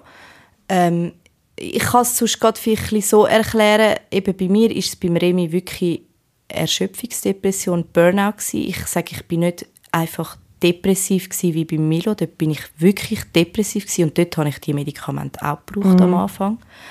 Aber beim Remi ist es einfach, ich habe Erholung vor allem auch gebraucht, oder? Und darum haben bei mir dort, glaube wirklich auch die natürlichen Sachen gelangt, mm, oder? Und das so. Wegkommen von daheim, oder? Genau, weg mal von daheim, weg aus dem Alltag, nicht, eben nicht alles müssen, einfach nichts mehr müssen, oder? Also klar, eben, außer mein Kind versorgen, aber einfach mal in dem behüteten Rahmen sein, aufgepäppelt werden, das, das mm. ist das, wo ich, eben, ich habe einfach, ich habe keine Kraft mehr gehabt.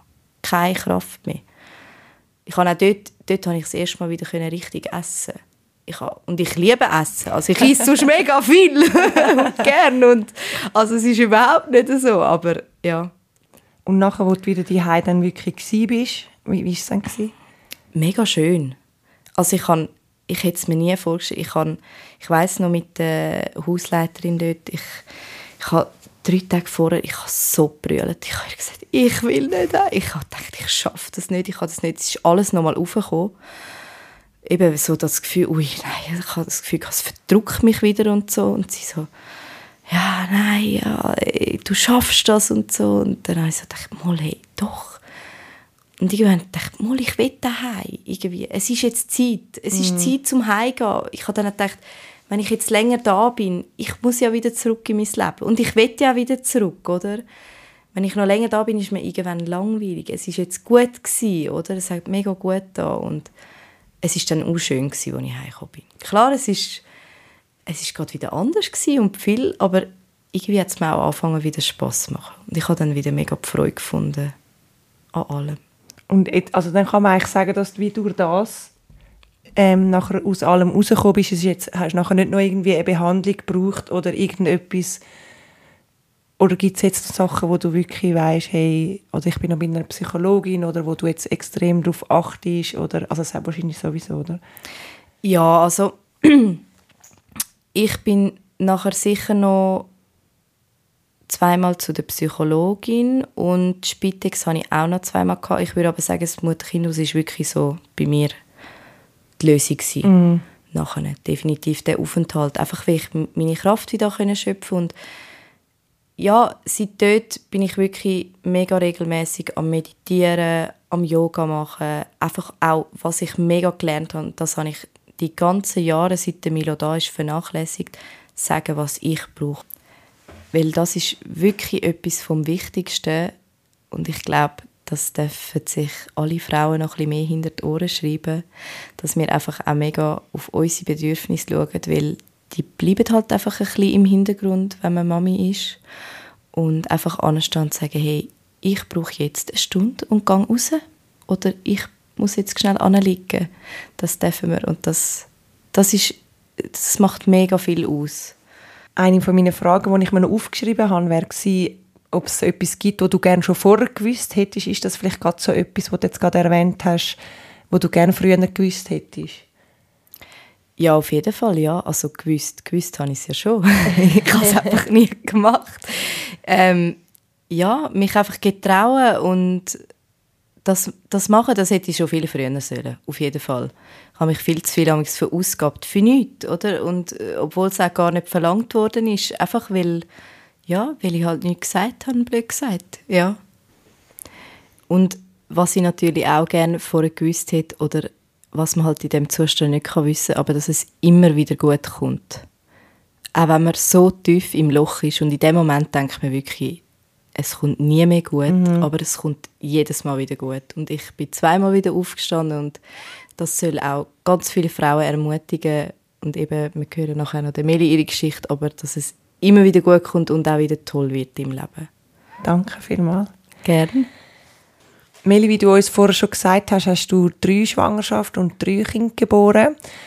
Magst du uns erzählen, wie es bei dir war? Ja, ich fange mal an. Ähm eben 2013, als ich die Lena bekommen habe. Ähm, ich habe ja vorher so ein bisschen erzählt, dass bei der Lena eigentlich alles gut war. Sie war ein absolutes Wunschkind.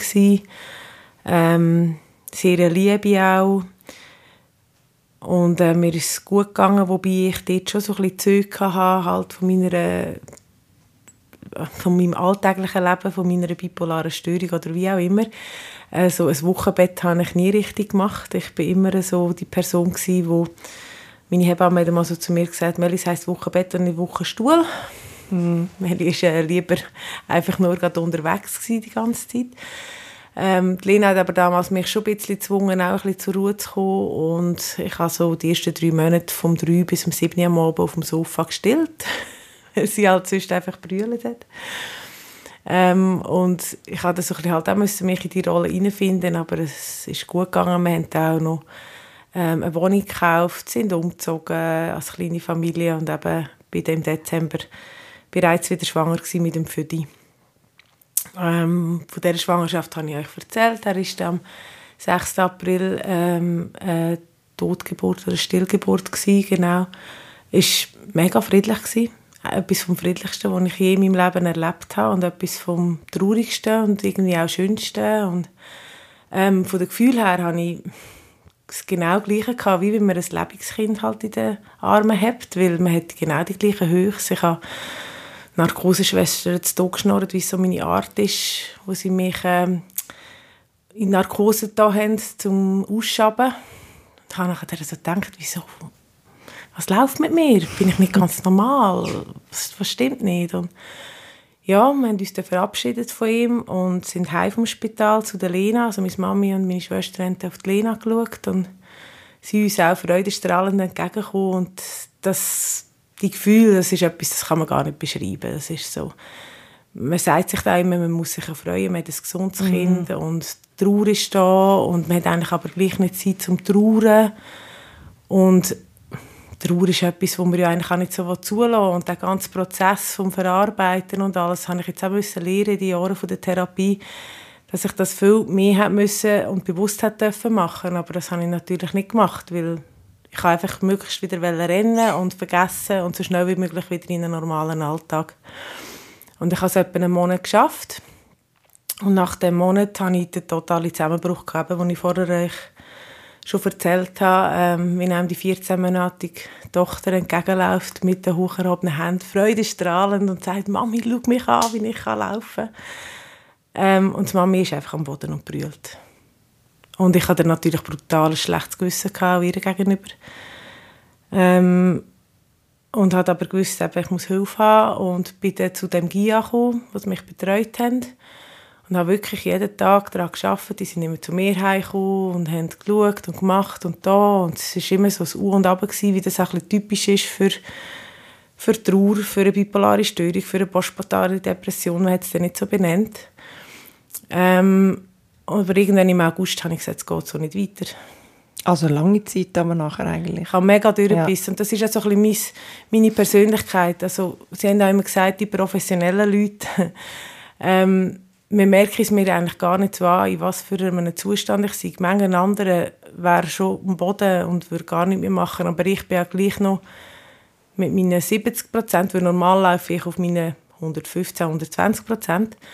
ähm, hat sich für mich das mega schlimm angefühlt. Aber ich habe gleich natürlich noch den Haushalt geschmissen und auf die Lena geschaut und eigentlich nur die Leute, die mich gut kennt haben, haben sie in meinen Augen können lesen, weil meine Augen sind eigentlich immer in einem so einem toten Zustand. Aber wenn mich jemand nicht kennt hätte, haben sie einfach eine Frau gesehen, eine Mutter mit einem Kind mhm. auf dem Spielplatz. Und Maskieren ist das sicher auch ein grosses Definitiv. Thema, oder? Dass du es ja. halt gelernt hast, wahrscheinlich auch, das hat jetzt auch schon vor der Schwangerschaft und so, zum gewisse Sachen einfach maskieren, oder? Ja, ja oder halt einfach einen gewissen Selbstschutz vielleicht auch. Mm. Oder auch von der bipolaren Störung her, das ist so also ein bisschen, man kann das relativ gut. Man kann sich selber verarschen und man kann die Leute rundherum verarschen. Eben das meine ich mit dem, ja, ja genau. genau. Ja, auf jeden Fall ähm, hat, haben wir die Möglichkeit angeschaut, was es gibt und ich habe einfach gesagt, ich lasse meine Tochter nicht allein. Also ich könnte alles machen, was er will, aber meine Tochter lasse ich nicht da. Und jetzt eben geheißen, es gäbe eine Klinik in Affoltern am Albis, Mutter-Kind. Ähm, aber es sind lange Wartezeiten und so weiter. Und schlussendlich musste ich wirklich fast drei Monate müssen warten. Ui. Also ich hatte auch eigentlich noch so einen Zusammenbruch gehabt, wo wirklich, also der GIA, die haben das Gefühl gehabt, also ich, ich hätte mich umgebracht. Mhm. Ich war wirklich ganz nüchtern. Gewesen. Und dann haben sie ein bisschen vorwärts gemacht, aber es ist gleich so das ganze System, was ich auch in der ganzen Krankenzeit ähm, gemerkt, dass manchmal man kommt wirklich erst Hilfe über, wenn es schon fast spät mhm. ist. Ja, und eben bis man es nur schon mal richtig checkt, oder? Und eben jetzt auch bei dir nachher nach vier Monaten und nachher geht es nochmal drei Monate irgendwie, ja. bis mal etwas ist. Es, es sind halt nur, bis etwas was sind es acht Plätze mm. für acht Mamis in der mehr oder weniger ganzen Schweiz. Ja, es ist brutal. Also es ist wirklich, und ich bin ja der, ich durfte im November eintreten. Ähm, und das war eine riesige Aufregung für mich. Endlich hilft es mir, jetzt geht es mir besser und so. Und ähm, hat Lena mitnehmen und sie war dort 18 äh, Monate alt. Gewesen. Und ähm, ja, bei der Schlussendlich bis im Februar, also 13 Wochen, 14, fast drei Monate gewesen. Und also, eben, es hat mir das Leben gerettet. Mhm. Wirklich, die sind super dort. Man hat, äh, es war ein Kinderhort, also Kita. Gewesen. Man hat Ärzte, gehabt, Psychiater. Für mich war das Schlimmste damals, dass ich ähm, musste Lena in der Mittagspause ins Bett tun und nicht können mit dem Auto fortfahren oder go spazieren oder auf die Leute. Also die hatten eine Mittagspause gehabt, man stelle sich vor, mhm, ja. vom 12 bis um 3 und das okay. ist für mich der Horror. Ja. Und ich habe brüllen bei meinem Gespräch und gesagt, ich will da nicht bleiben wegen der Mittagspause. Mein Kind schlafe nicht im Bett. Lina hat am ersten Tag im Gitterbett geschlafen. Okay.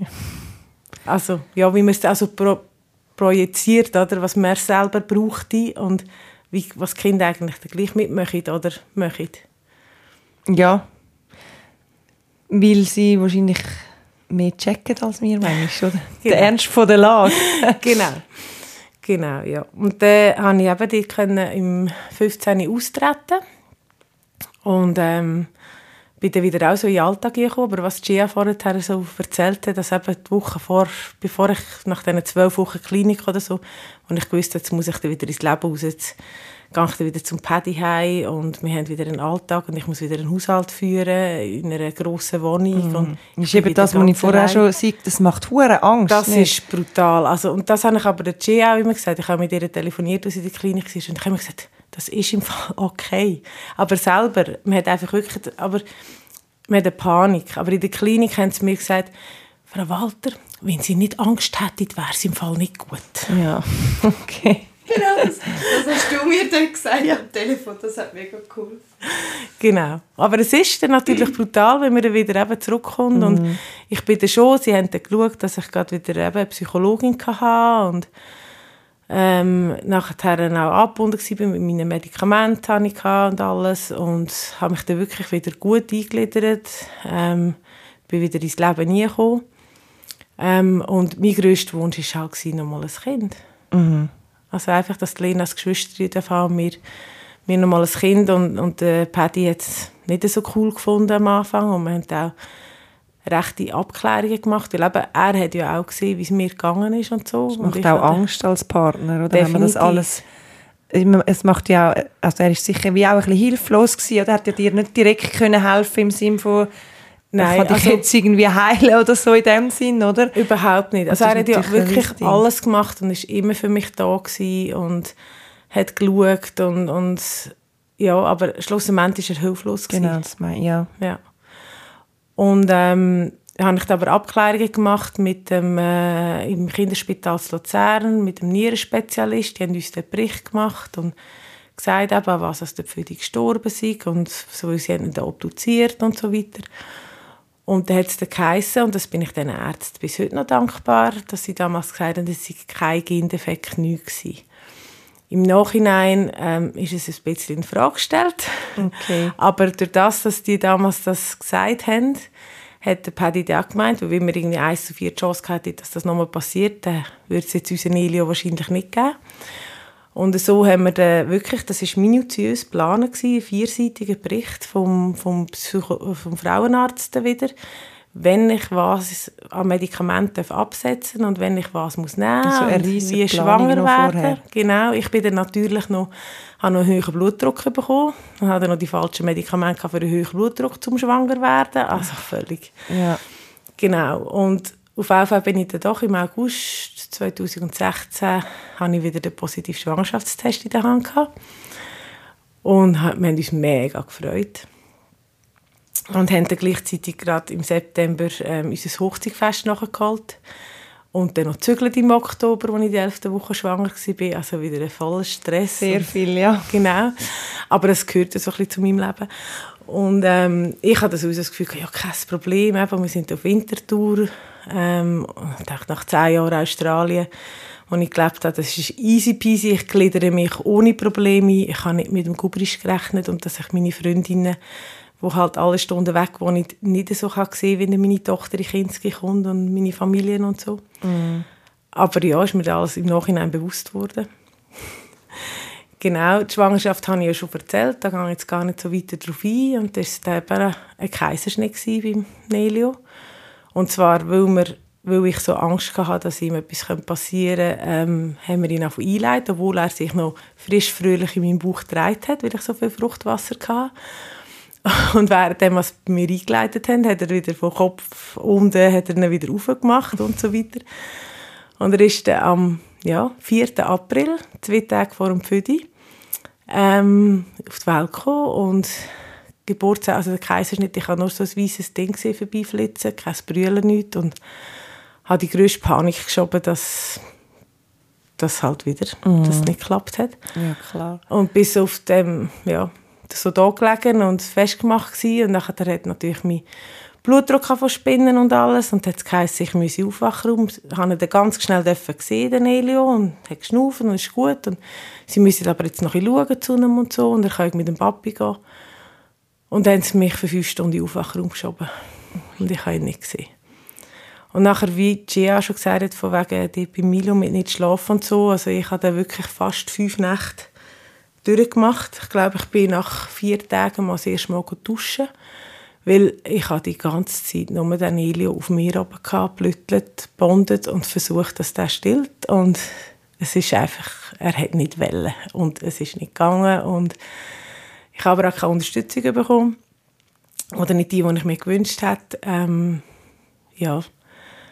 Und bin dann aber nach einer Woche Spital bin ich daheim und dann haben wir halt ja sofort eben medikamentös abstellen, abstillen, weil ich natürlich einen brutalen Milcheinschuss hatte. Ähm, und bin dann so heim, hatte Lena nebenbei noch und hat einfach wieder funktionieren. Mhm. Und, aber nur schon das eben das Ziproblex absetzen, was ich vorher gesagt habe, medikamentös abstillen, das ist so, ja, Heftig, und irgendwie, ja. genau nach so einem Monat oder so, im April ist er auf die Welt gekommen, es ist relativ schnell gegangen. Ich hatte zwei brutale depressive Phasen gehabt. und durch das, dass ich schon sehr lange in Therapie bin und drei Monate in einer Klinik war und selber sehr reflektiert bin und weiß um was es geht, habe ich gewusst, oh Scheibe, das ist überhaupt nicht gut. Mm. Und ich hatte ja die Medikamente nicht, die ich eigentlich gebraucht hätte, oder? Ähm, und habe schon versucht, bei einem Arzt Hilfe zu holen. Also ich hatte einen Zusammenbruch gehabt und das hat aber nicht geklappt. Und dann hat es geheißen, ja, drei Monate Wartefrist bis zu einem Psychologen. Und äh, darum habe ich auch wo Gia bei mir am Telefon brüllt hat und so, habe ich gewusst, ich muss jetzt, wenn ich etwas machen muss, ist einfach, dass ich ihr irgendjemand zuhebe. Und wenn es mein eigener Psychologe ist, mhm. wo, wo er sich schnell annimmt, oder?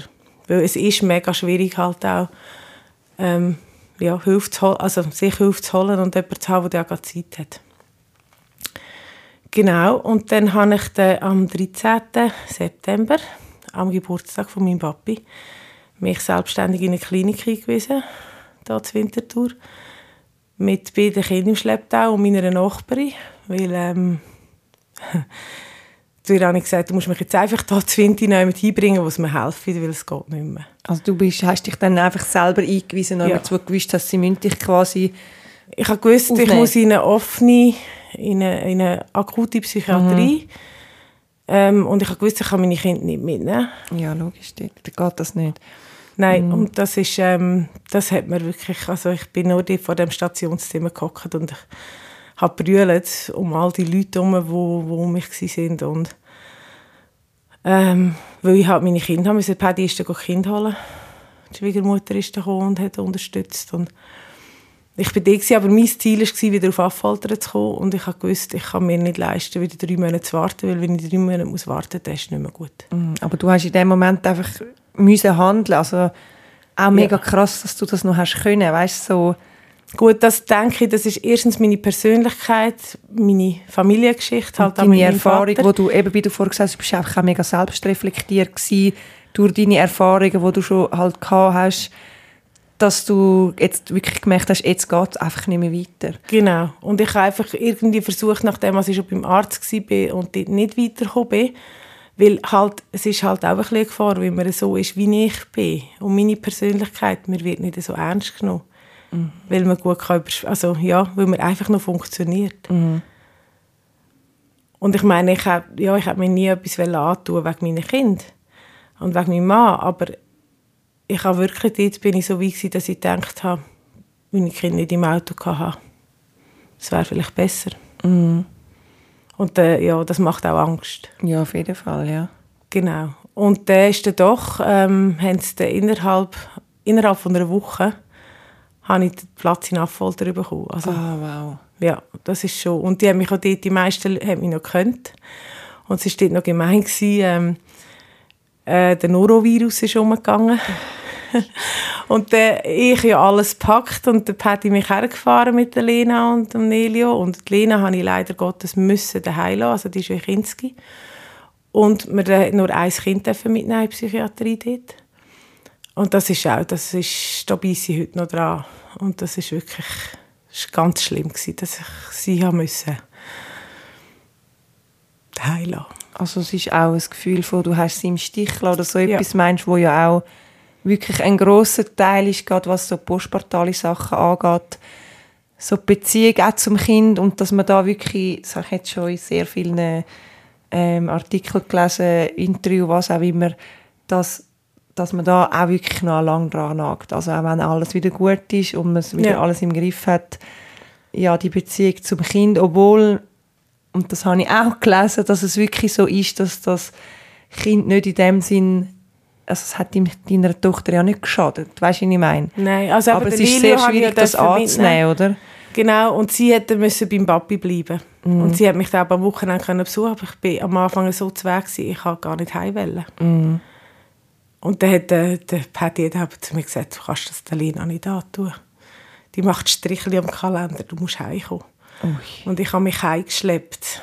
Und also weil es deiner Tochter Ihr ist es nicht gut gegangen? Nein, ja, sie hat auch nicht gut, sie hat mich auch vermisst. Mm.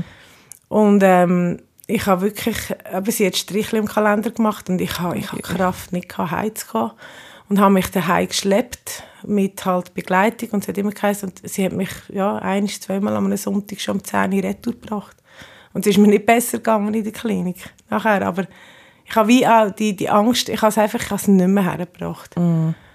Und wir haben auch eben versucht, was ich, also das, das nehmen wir bis heute auch mit und das ist auch so ein das Thema, oder wie sagt man es einem, in einem älteren Geschwister oder einem Kind.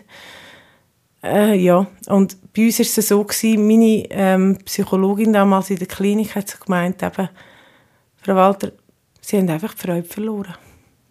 Und das ist, auf eine Art ist das so etwas Schönes, weil, und das sagt Lena heute noch, und sie hat dort beim Sammy Klaus ähm, ein Quartier, meine Mami und der Lebenspartner und, ähm, und der, der Paddy und ähm, sie sind alle beim, beim Sammy Klaus dort und Lena ist das letzte dran gekommen, und dann hat sie ihr das Sprüchlein und alles aufgesagt und dann hat sie gesagt, am meisten wünsche ich mir, dass meine Mami wieder heimkommt und Freude findet. Oh Gott, yeah. Ja, und also sie hat das schon sehr viel begriffen. Eben, Mami hat einfach die Freude verloren. Ja, und sie hat das wie auch können Es war manchmal auch fast ein bisschen gefürchtet, weil ich sie ja vor dem schützen mhm. Weil man will seinem kleinen Kind nicht so etwas aufbürden. Logisch, ja.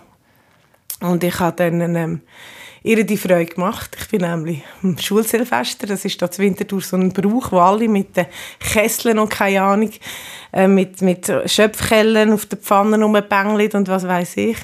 Ähm, vor der Weihnachtsferien darf ich hier durch die ganze Quartier laufen. Ich könnte das nicht von Luzern her. und ich durfte heim dürfen. Man hat auch immer noch so Belastungswochenende, wo man schon ein bisschen länger, ein paar Tage länger heim dürfen und so. Und ich habe genau vor Weihnachten am 17. Dezember heim dürfen. Und Lena hat dort ein Schulsilvester gehabt. Kübelt da an unserem Balkon vorbei und alle am Johlen und, und ich habe ich habe gekühlt wie ein Schlosshund, weil ich so Freude hatte, dass ich wieder daheim sein und für sie auch da sein und nicht nur für den Elio. Genau. Aber würdest du jetzt sagen, so im Nachhinein, wenn wir gerade so ein bisschen beim Thema bei deiner Tochter sind, das ist nämlich auch etwas, was ich mir aufgeschrieben habe, also es ist ja bei dir, also habe ich jetzt so ein bisschen rausgehört, korrigiere mich, wenn es nicht so ist, es ist nie auch so gewesen, dass du irgendwie wie kein Gefühl für deine Kinder oder so in dem Sinn gehabt hast. Das hast du auch nicht gehabt. Also wie, wie Gia schon gesagt hat, also ich habe meine Kinder und meinen Partner, also mein Mann, die habe ich immer bedingungslos geliebt. Mhm. Eben, weil das ist auch, ich würde das einfach nochmal hervorheben, genau. weil das wirklich so das Klischee ist, dass man das eben genau nicht mehr kann und ich habe nichts mehr, ich habe nichts mehr gefühlt. Genau. Ich habe wirklich, ich bin tot von den Gefühlen her und bin so in einem Loch untergehockt. Aber ich bin wegen dem wahrscheinlich auch so wie eine Löwin und habe noch so viel geschafft, weil ich genau gewusst habe, ich wollte nie, dass äh, meinen Kindern etwas passiert. Und es war mhm. vielleicht auch mein Glück, gewesen, dass ich ja, halt doch noch so viel, was weiß ich, in mir drin hatte. Aber ja, ich habe meine Kinder immer bedingungslos geliebt. Dann habe ich das richtig so ja. rausgehört. Ja. Also ich habe mich nicht mehr genau. lieben, annehmen, fürsorgen, mhm. wie auch immer. Aber ähm, Kind und, und der Mann war ja auch schwierig, gewesen, Gefühl zu erwidern noch, aber gleich, also ich bin, wir sind das Wochenende, bevor ich mich eingewiesen habe, sind wir noch in Kieburg rauf und das vergesse ich auch nie mehr, weil ich bin schon so in einem, es ist so ein bisschen, mein Vater ist damals also gewesen, mir ist so wie, in der Depression ist man nur noch die Hülle. Und man, man sieht eigentlich man nimmt nichts mehr wahr, man spürt nichts mehr, man freut sich an nichts mehr. Und wir sind dort in dieser Burg und alle haben Spass gehabt und die Sachen zusammengesetzt. Und ich habe mich einfach mitgeschleppt und dachte, ich muss einfach dabei sein. Mm. Ich muss einfach dabei sein. Und, aber eben die Freude hat man nicht mehr. Und der Partner auch oder auch die Kinder, die spüren die einem extrem gut. Und für die ist es ja auch, das ist glaube ich etwas vom Schlimmsten für Angehörige, wenn, wenn ein geliebter Mensch in so einem Zustand ist. Auf jeden Fall, ja. Also, und für einen selber, weil man kommt irgendwie einfach auch nicht raus. Aber man selber ist manchmal so tot, dass man es gar nicht mehr spürt. Weil eine Frage, die ich mir eben auch noch aufgeschrieben habe, ist so, ich bin selber sogar in das Klischee reingehauen, habe ich mir vorher überlegt, weißt wegen einem Kind äh, nicht können annehmen oder nicht können lieben in dem Moment oder man hat das Gefühl, man empfindet keine Liebe. Ich habe mir so aufgeschrieben, wie sich Beziehung nachher so weiterentwickelt hat oder ähm, wieder verändert hat oder was wieder zum Positiven dazu beigetragen hat. Aber vielleicht magst du gleich schnell beantworten, was du äh, mit deinen Kindern heute für eine Beziehung hast. Bevor wir nachher natürlich mit deiner Geschichte weiterfahren. ähm, eine sehr innige.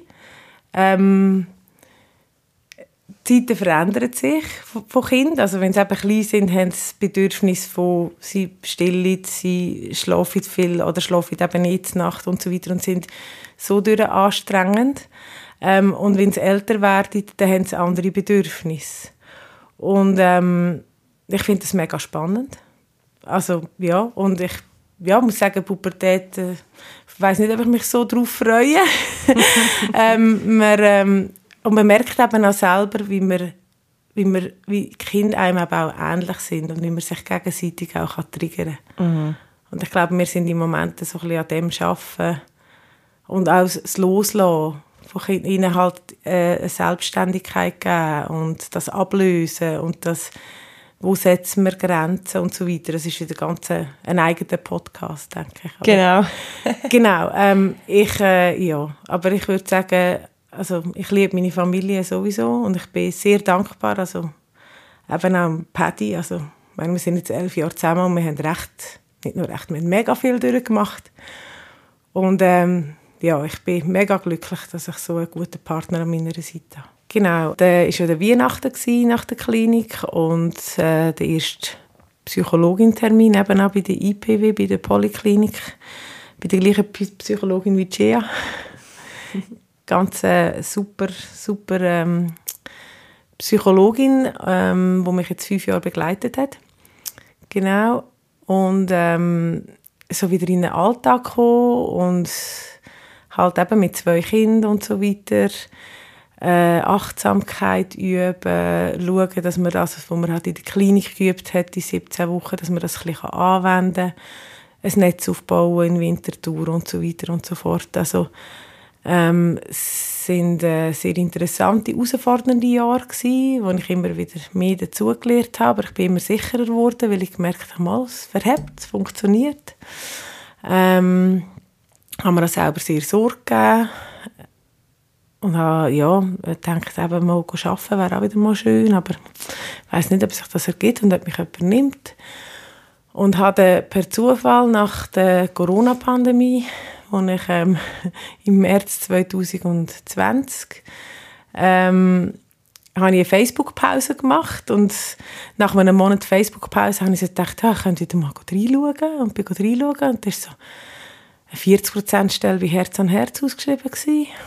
Da habe ich also gedacht, ja, mal das zum Paddy gesagt, weil ich mich auch ein bisschen absichere, weil ich eben manchmal so ein bisschen ähm, und ein bisschen reinschiessend bin. Und da habe ich jetzt gelernt, dass ich mich eben bei meinem Mann ein bisschen absichere, ob jetzt das ein bisschen euphorisch ist oder nicht. Und er hat gemeint, ja, mach's. Und habe ich mich beworben und habe am 26.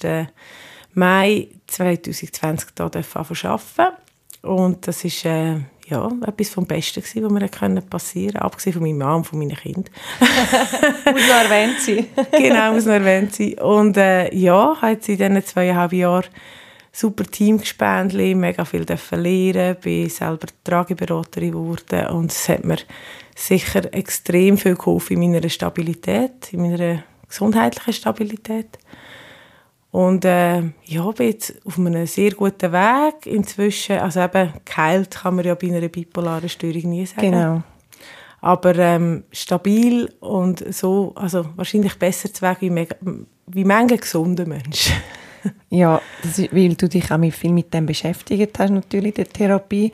Und man muss ja doch auch sagen, ähm, du hast ja gleich eine postpartale Depression in dem Moment gehabt. Also es ist ja nicht alles nur wegen der bipolaren Störung. Klar Nein. ist das wie ein Risikofaktor, dass du das überhaupt kannst überkommen aber die hast du doch hinter dich gebracht. Genau, ich habe gemerkt, ähm, es hat ja sehr viel inzwischen eben so mit dem Zyklus, es hat sehr viel mit den Hormonen zu tun ähm, und gewisse Sachen, die vor sieben, acht Jahren passiert sind, machen jetzt viel mehr Sinn auch und sind eigentlich vielleicht nicht einmal unbedingt eben so krank, sondern halt einfach, ja, wie es ist. Mhm.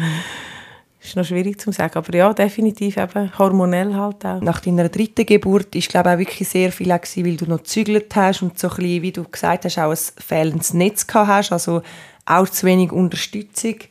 Ähm, wo man ja auch immer wieder sagt, dass das äh, einer der Risikofaktoren ist. Was würdest du Frauen raten, die jetzt das nicht haben? Wie kann man sich Hilfe holen?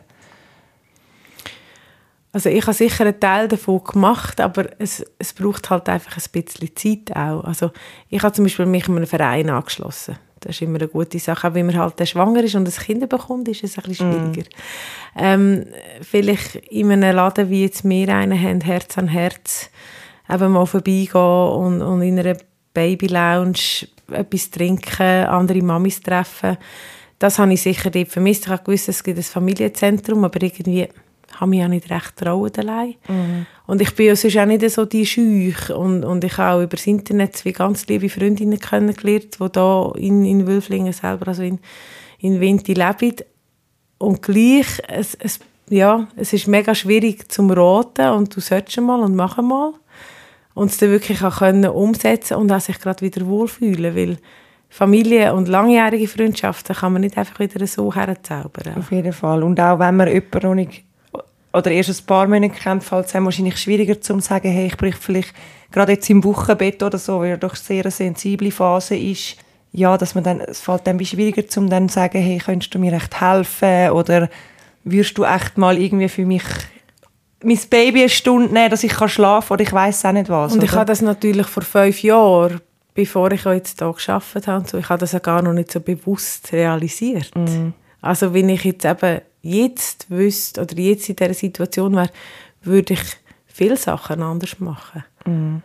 Aber eben, man kann das Leben nicht retour drehen, man kann vorher schauen und in Zukunft Sachen besser machen und meine Mission ist ein bisschen jetzt auch halt aufmerksam zu sein, anderen Frauen zu helfen und, ähm, und auch da zu sein für andere und eben zu merken, uh, da ist etwas nicht so gut und dann halt herzustehen und schon auch sich abgrenzen können, das ist auch wieder ein anderes Thema.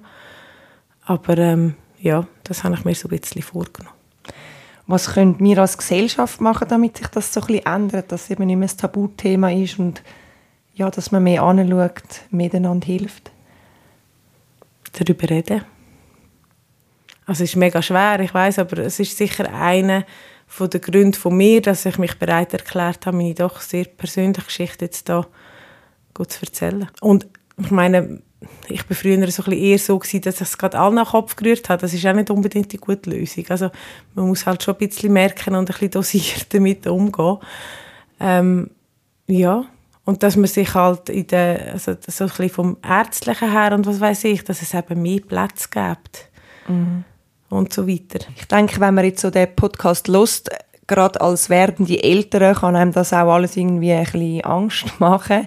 Vielleicht könnt ihr als Betroffene auch ein bisschen von dieser Angst nehmen. Also Angst ist ja immer äh, etwas Positives und etwas Negatives. Ich denke, ähm, man sollte nicht zu fest Angst haben davor, weil eben jede Geschichte ist individuell und ich meine, in meinem Fall speziell eben ist wirklich, sind viele Sachen zusammengekommen.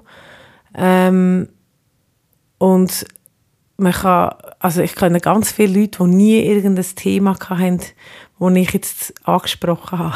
Also es ist äh, Gott sei Dank nicht gang und gäbe, dass es in allen so geht wie jetzt die, meine Geschichte oder unsere Geschichte. Und ja, es ist schwierig, wie man da ähm, eine Beruhigung reinbringt, aber es gibt ganz viele Schwangerschaften und ganz viel Wochenbett und ganz viele äh, Nachtzeiten von von Schwangerschaften, die super gut verlaufen und wo nie ein Thema ist?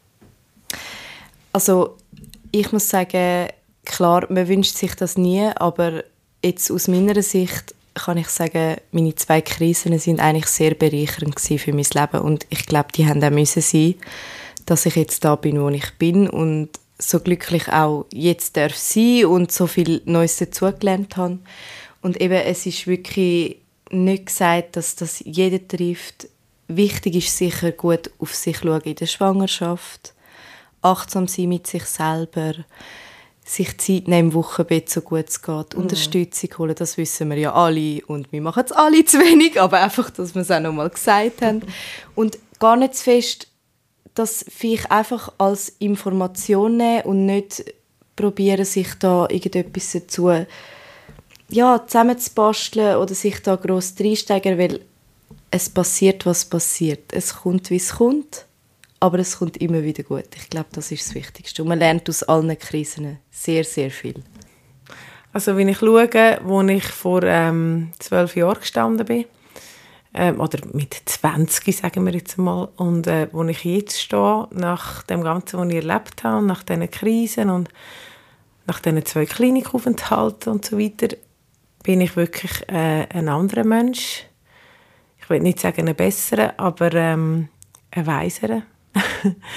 ähm, ich habe mega viel gelernt über mich. Es war brutal anstrengend. Gewesen. Und immer noch, also ich meine, ich nicht, man lernt nie aus und man ist immer ähm, an einem Punkt, wo man wieder etwas dazulernen kann oder auch mal darf sagen, ja, jetzt ist gut. ich will jetzt nicht missen, was mir passiert ist, weil es ist ein Teil von meinem oder von unserem Leben. Aber ich bin jetzt auch sehr froh, dass, ich, dass mir so geht, wie es mir geht.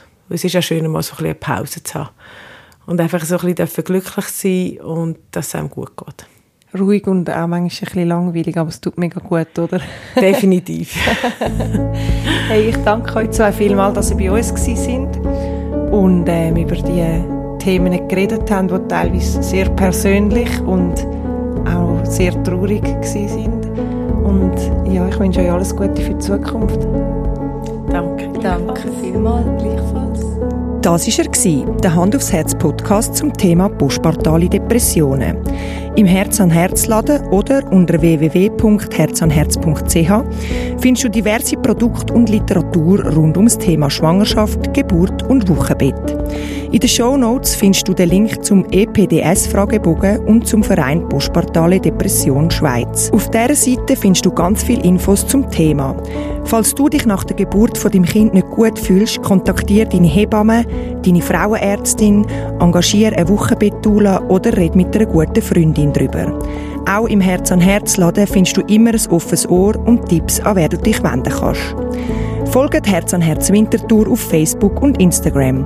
Wir veröffentlichen monatlich eine neue Folge mit interessanten Gästen rund ums Thema Schwangerschaft, Babyzeit und nachhaltiges Familienleben. Falls auch du eine spannende Geschichte oder Fachwissen zu einem von diesen Themen in die Welt heraustragen dann kontaktiere uns gerne unter podcast.herzanherz.ch.